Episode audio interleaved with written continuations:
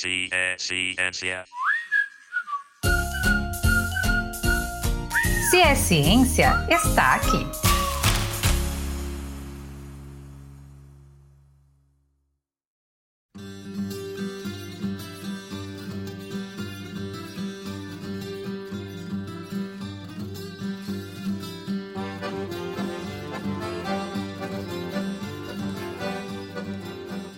João, forró, cuscuz, cangaço. Ao ouvir essas palavras, qual a primeira ideia que você tem na sua cabeça? Muito provavelmente você pensa no Nordeste, uma das cinco macro-regiões do Brasil. E você já deve ter ouvido falar por aí em como a cultura nordestina é única ou como o povo nordestino é guerreiro. Mas o que você provavelmente não deve ter escutado ainda é sobre a invenção do Nordeste. Parece estranho, mas vamos explicar. O historiador Durval Muniz diz em seu livro chamado A Invenção do Nordeste e Outras Artes que a visão que a sociedade tem sobre o Nordeste foi construída historicamente a partir de interesses econômicos e políticos. E não para por aí. De acordo com o geógrafo Milton Santos, quando revisitamos a história do Brasil, percebemos que o primeiro eixo econômico e político do país foi onde hoje chamamos de Nordeste. Depois, esse eixo se deslocou para a região sul e sudeste do país.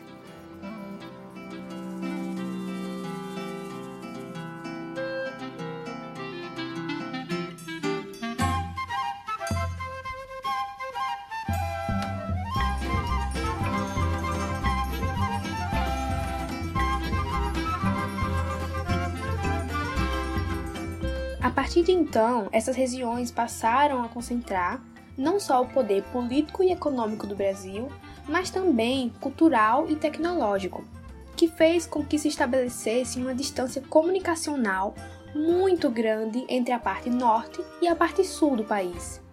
E o que também influenciou na construção desse imaginário do Nordeste foi como a imprensa se comportou durante todo esse processo.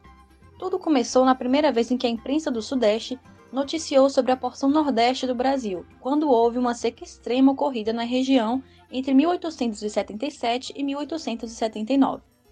Diante disso, as impressões que ficaram do Nordeste para o Sul foram de um lugar exótico, distante, da seca e inferior nos mais diversos aspectos.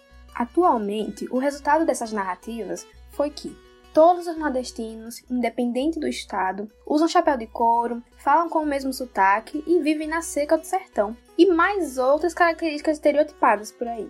Mas nós, nordestinos e nordestinas, sabemos que não é bem assim, né? Pois é, mas infelizmente ainda é a ideia que muitas pessoas têm de nós.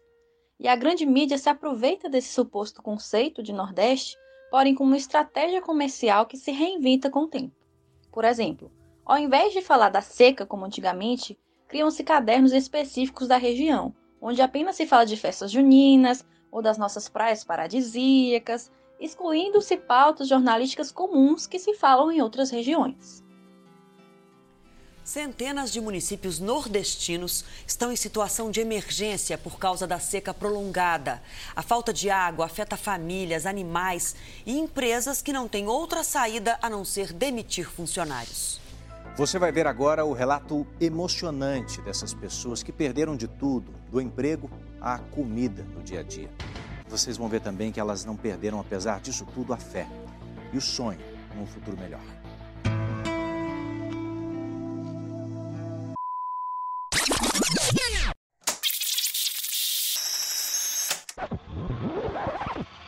Vamos falar ainda de economia porque o Nordeste avançou mais do que o restante do país e cresceu. Apesar do cenário de crise econômica no país não ultrapassar a média de crescimento anual, o Nordeste se mantém em saldo positivo no PIB. A região Nordeste do Brasil tem produzido mais energia do que consome. E o que sobra está sendo distribuído em outras regiões.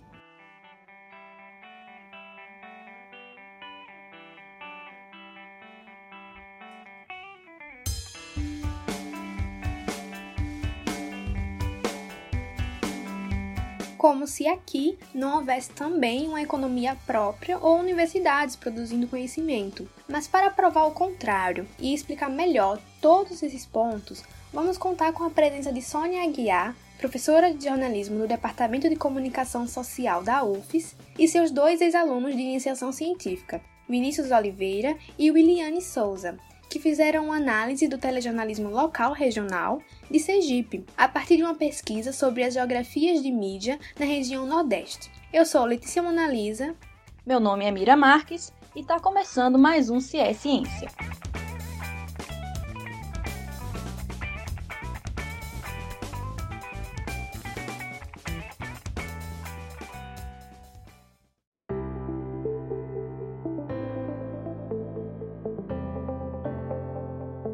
Olá, ouvinte do CS Ciência. Eu sou Sônia Guiar, professora do curso de jornalismo da UFS e do programa de pós-graduação em comunicação, PPG-Com. Neste episódio, vamos conversar sobre a pesquisa Geografias dos Grupos de Mídia da Região Nordeste, que eu coordenei durante três anos, sempre com a participação de alunos do curso de jornalismo como bolsistas do Programa de Iniciação Científica, o PIBIC.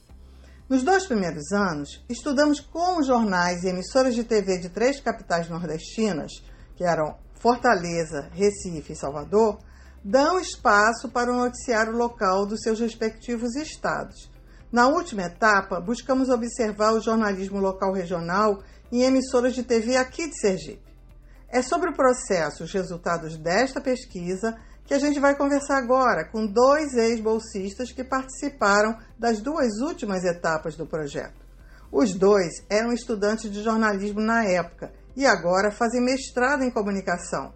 Vinícius Oliveira na UFS e Williane Souza na UFRN. Vinícius e Williane, sejam bem-vindos. Eu tenho uma curiosidade. O que levou vocês a se interessarem por esse projeto de pesquisa, já que vocês, na época, ainda não tinham cursado a disciplina Comunicação Regional, que só é ofertada no quarto período? O que me motivou a participar do projeto é que, tipo, eu sempre tive muita paixão pela geografia desde pequeno.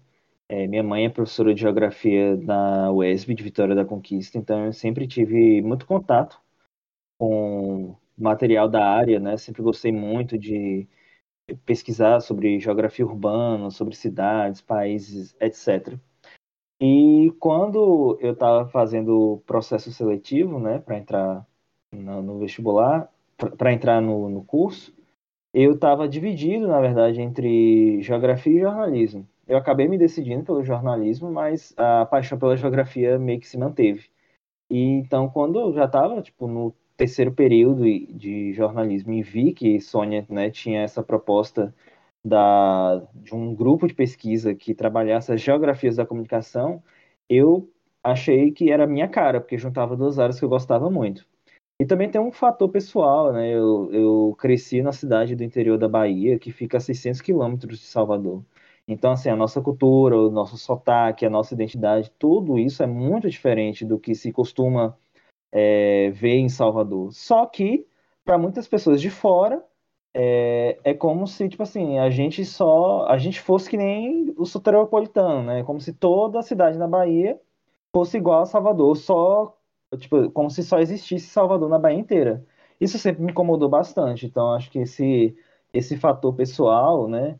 Como uma das, um dos planos de pesquisa era justamente estudar a TV Bahia, é, esse fator pessoal me, me atraiu também, para me justificou também a, a minha decisão de entrar no projeto. Oi, oi, pessoal. Antes de tudo, parabéns pelo podcast. É uma iniciativa incrível de popularização científica e obrigada pelo convite. É um prazer muito grande falar um pouco sobre comunicação regional. O meu interesse pela pesquisa da professora Sônia surgiu quando vi o título do projeto antes da seleção. Eu sempre tive uma relação muito forte com tudo que envolvesse o Nordeste, mas eu, eu tinha também bastante preconceito com o que era produzido pelas emissoras de TV locais regionais. E a partir da pesquisa, eu não só desconstruí tudo isso, como me tornei militante do telejornalismo local. E quais foram as principais descobertas de vocês no primeiro ano da pesquisa? Como eu falei antes, a minha pesquisa no meu, no meu primeiro ano do PIBIC foi relacionada à TV Bahia de Salvador, que ela faz parte da Rede Bahia, que é afiliada da Rede Globo lá no estado, e junto com mais cinco emissoras afiliadas, né, forma essa rede. E essas, cada uma dessas emissoras está é, situada numa cidade estratégica do estado. Então, além de Salvador, né, tem afiliadas sediadas em Vitória da Conquista, Feira de Santana, Itabuna, Juazeiro e Barreiras. E aí, inicialmente, a minha, a minha ideia, né, a minha proposta de pesquisa era justamente observar como é que se dava a inserção da programação local no, na grade da TV Bahia, já que a maior parte da programação era nacional, ou vinha da cabeça de rede, né, da Rede Globo, que é situada no Rio de Janeiro. Só que aí eu comecei a perceber que, da mesma forma que havia esse pouco espaço para programação local, né, dentro de uma grade que privilegiava a programação nacional, sendo que essa programação local dizia respeito, era praticamente restrita aos telejornais, né? Eu comecei a observar que dentro desse espaço minúsculo que já existia para programação local, ele era dominado por pautas referentes a Salvador e região metropolitana. E isso acontecia também nas demais afiliadas. Não, não se justificava apenas porque a TV Bahia era é localizada em Salvador, mas nas afiliadas das demais regiões do estado, o, os conteúdos dos telejornais majoritariamente de Salvador, né? Então, assim, era como se novamente aquela percepção de que a Bahia se resume a Salvador, sendo que a gente está falando de um estado de 15 milhões de habitantes, mais de 400 municípios então, o que se percebeu é um processo de invisibilização muito grande, muito acentuado. Bem, no início do primeiro ano, quando eu estudei a TV Jornal de Pernambuco, afiliada do SBT e que pertence ao Sistema Jornal do Comércio de Comunicação, lá do grupo JCPM, me chamou a atenção serem duas emissoras de TVs com grades de programação distintas. Era como se elas fossem emissoras de grupos diferentes e com telejornais próprios e outras particularidades também. Uma se chamava TV Jornal de Recife e a outra TV Jornal de Caruaru. E aí, só depois de um tempo, a TV Jornal de Caruaru passou a ser chamada de TV Jornal do Interior. E depois que a pesquisa acabou, eu comecei a perceber que a emissora do, interi do interior estava passando por um processo de modificação na sua programação. Ela estava ficando muito mais parecida com a TV Jornal de Recife. Então, na última etapa, vocês estudaram os telejornais locais das duas TVs comerciais de Sergipe, né? Que são concorrentes, embora pertençam a pessoas da mesma família. O que isso influenciou na pesquisa e quais os principais achados de vocês? Bom, no meu período de pesquisa da TV Sergipe, né, assim, um dos fatores que justificou eu trabalhar com ela foi justamente é, por eu ter trabalhado com a TV Bahia no ano anterior, já que a TV Sergipe também é uma afiliada da Rede Globo. Ela não é uma rede, como é o caso da Rede Bahia, né, então ela sozinha co é, cobra a maior parte dos municípios de Sergipe, mas assim, os resultados finais aos quais eu cheguei foram muito parecidos. Então, assim, a gente está falando de um estado, né, no caso de Sergipe, de mais de 2 milhões de habitantes, de 75 municípios, mas a maior parte do conteúdo local, da programação local, era referente a Aracaju e a região metropolitana. Então, assim, aquele processo de invisibilização das demais regiões, dos interiores do estado, eu tinha observado com a Bahia, também estava observando aqui em Sergipe. E outra coisa que chamou muita atenção, que fez a, a, a minha pesquisa e a de Williane conversar muito, foi justamente esse diferencial de que a, tanto a TV Sergipe, que estava sob minha responsabilidade, quanto a TV Atalaia, que estava sob a responsabilidade dela, é, eram controladas pela mesma família, por braços diferentes, ramos diferentes da família, mas era a mesma família, os Franco. Então, é, isso levou, por exemplo, a, a, mergulhar numa pesquisa documental muito mais intensa, que me fez descobrir umas coisas muito interessantes. Por exemplo, a de que Augusto Franco, quando ele fundou a TV Atalaia, ele chama, é, o nome inicial era TV 31 de Março, em, ao, em referência ao golpe militar de 64. E a TV Sergipe ela não foi fundada pelos Franco, na verdade, ela já existia desde os anos 60, início dos anos 70, quando ela começou a se firmar, mas ela foi comprada pelos Franco em 1973, justamente porque era um dos poucos canais de oposição que se existia né, à, à política de Augusto Franco na época. Então, ele comprou, né? Eles tomaram o controle da, da emissora, é, tirando esse espaço de oposição e consolidando a hegemonia deles, né? Da, da família aqui no Estado, nas telecomunicações do Estado, e que se mantém até hoje. No segundo ano do PIBIC, eu me dediquei a estudar a TV Atalaia. Hoje ela é afiliada da Rede Record, mas ela já foi afiliada também do SBT, aí em Sergipe.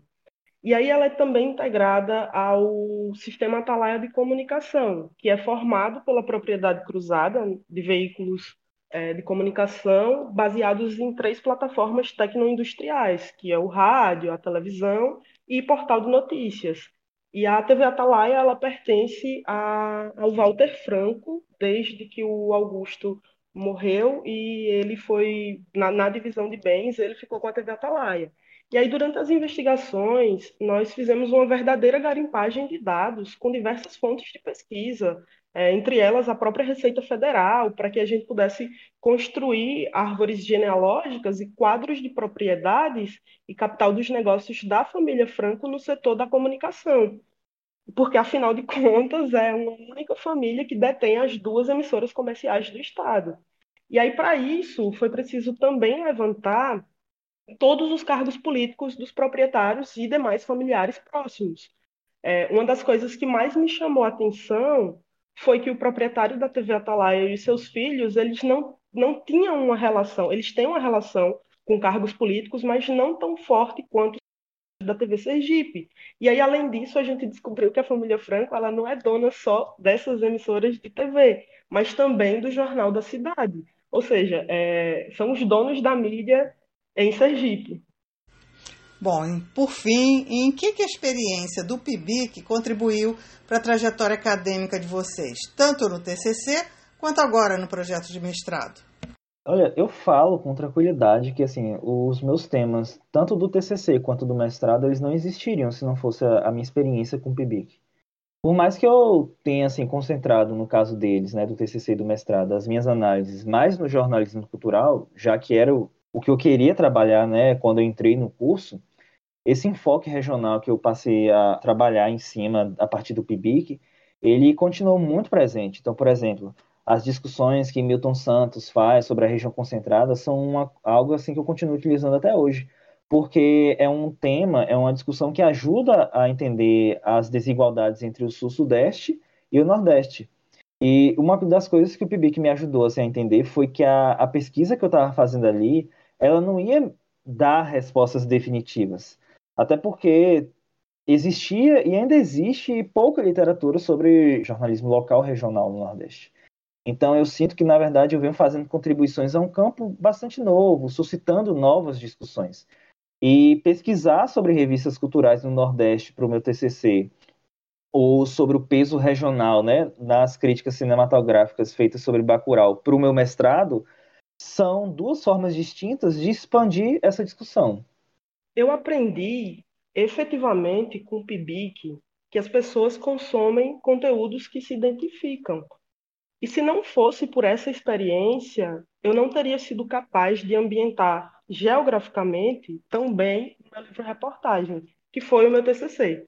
E aí, a partir disso, eu passei a refletir que pensar globalmente e agir localmente é defender que se todo veículo de informação, como os pesquisadores já apontam, tem o seu nascimento associado a um local, então todo estudo deveria partir da base da pirâmide, que para o meu projeto de mestrado, é, que é uma ampliação do PIBIC, essa base é a TV local regional.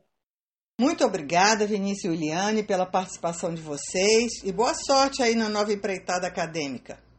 Bom, quem quiser acompanhar as atividades de pesquisa em comunicação aqui na UFS, é só entrar no site do PPG-Com, que é o www.pós-graduacal, sem acento nem cedilha, .ufs.br barra ppgcom. Ou então no Facebook, que é o ppgcom UFES, tudo junto. E no Instagram, que é ppgcom.ufs.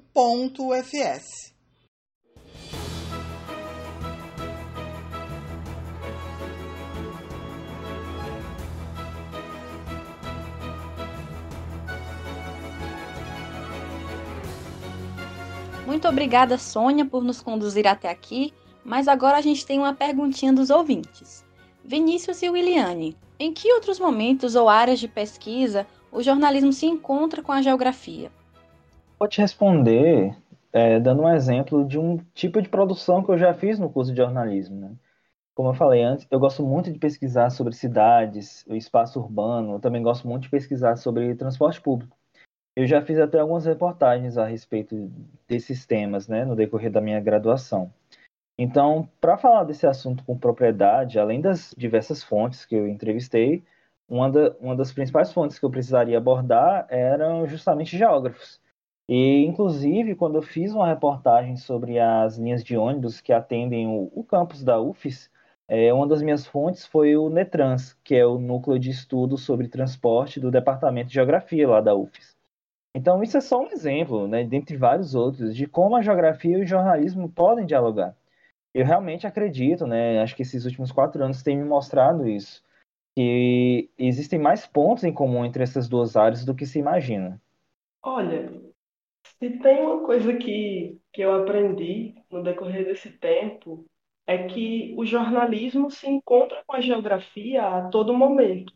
Se você ligar o rádio ou a TV no horário do, do noticiário local, você vai consumir informações sobre um lugar se você abrir um jornal impresso, por mais raro que, que possa ser para algumas pessoas hoje, ou, ou acessar um portal de notícias, você vai consumir informações sobre um lugar. O jornalismo e a geografia, eles não são áreas distintas. Elas estão entrelaçadas pelo espaço. E para finalizar, uma última perguntinha sobre o curso de jornalismo na UFES. Sônia, o que o vestibulando pode esperar da grade curricular do curso? A atual grade curricular do curso de jornalismo da UFS foi reformulada em 2016 e em breve vai passar por mais uma atualização por conta do impacto gerado pelas tecnologias digitais no exercício da profissão.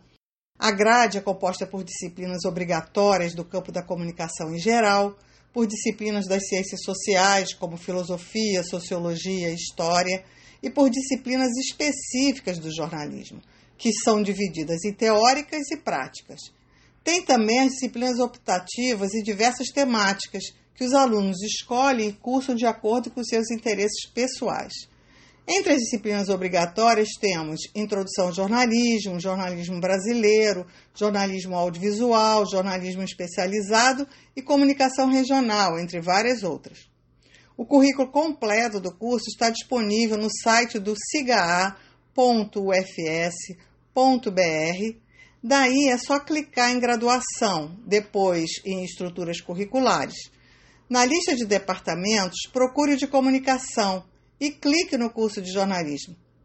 Agradeço à equipe do CS Ciência pela oportunidade de conversar um pouco sobre o curso e a pesquisa e espero que tenham gostado. Até a próxima!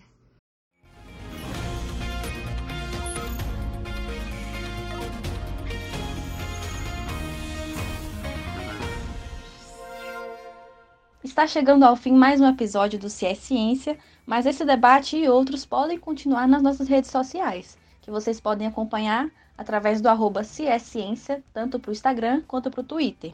Sigam a gente e mandem sugestões, que serão todos muito bem-vindos. Mas antes de encerrar, a gente vai deixar aqui a indicação da semana, que é o site da Cajueira, uma curadoria de conteúdo jornalístico independente produzido nos estados do Nordeste. Lá você vai encontrar artigos e outros materiais incríveis sobre o assunto do episódio de hoje.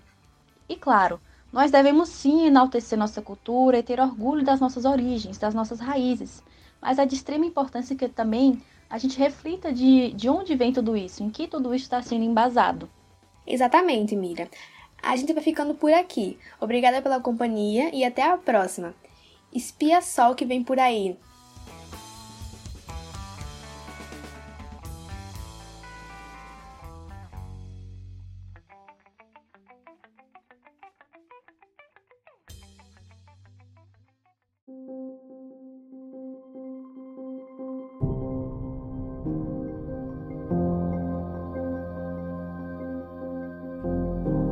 A gente somar pandemia, mais ensino remoto, mais aula de matemática, qual será o resultado? Falar sobre a formação de professor de matemática ou de qualquer profissão é um desafio, pois há um anacronismo entre formação e atuação docente. Preparamos os futuros professores no mundo de hoje para atuar no mundo do futuro. Diante disso, temos um desafio de promover uma formação que vá além de ensinar conteúdo. Isso, assim, acho que dá para incorporar muita coisa já nos cursos de licenciatura.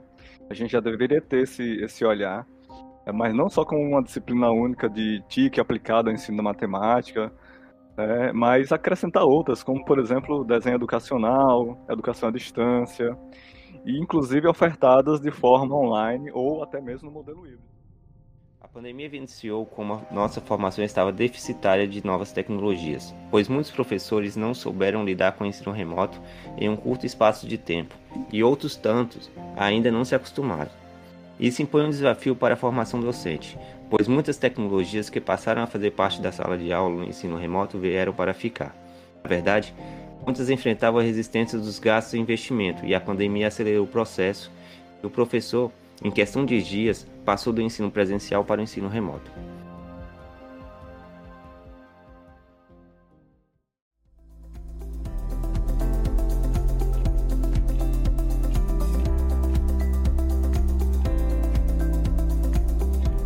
Esse episódio foi produzido e apresentado por Letícia Monalisa e Mira Marques, e a edição foi de Lucas Emídio e Vitor Santos. A edição utilizou trechos musicais da obra Alto da Compadecida, da música Baião, de Dominguinhos, Sivuca e Oswaldinho, e da apresentação da banda Talco de Golfe, no canal do YouTube No Cantinho. Ainda foram utilizadas as trilhas sonoras dos jornais da TV Sergipe e passagens de matéria do Jornal da Record e da reportagem do Domingo Espetacular, Canção Nova Notícias e do Jornal Nacional. O episódio contou com a participação da professora Sônia Aguiar e dos jornalistas Vinícius Oliveira e Williane Souza, graduados pela UFES. Coordenação das professoras Ana Maia e Maíra Bittencourt. Se é ciência um podcast de divulgação científica produzido por professores e estudantes da Universidade Federal de Sergipe, com apoio da FAPTEC, Fundação de Apoio à Pesquisa e à Inovação Tecnológica do Estado de Sergipe. Ciência.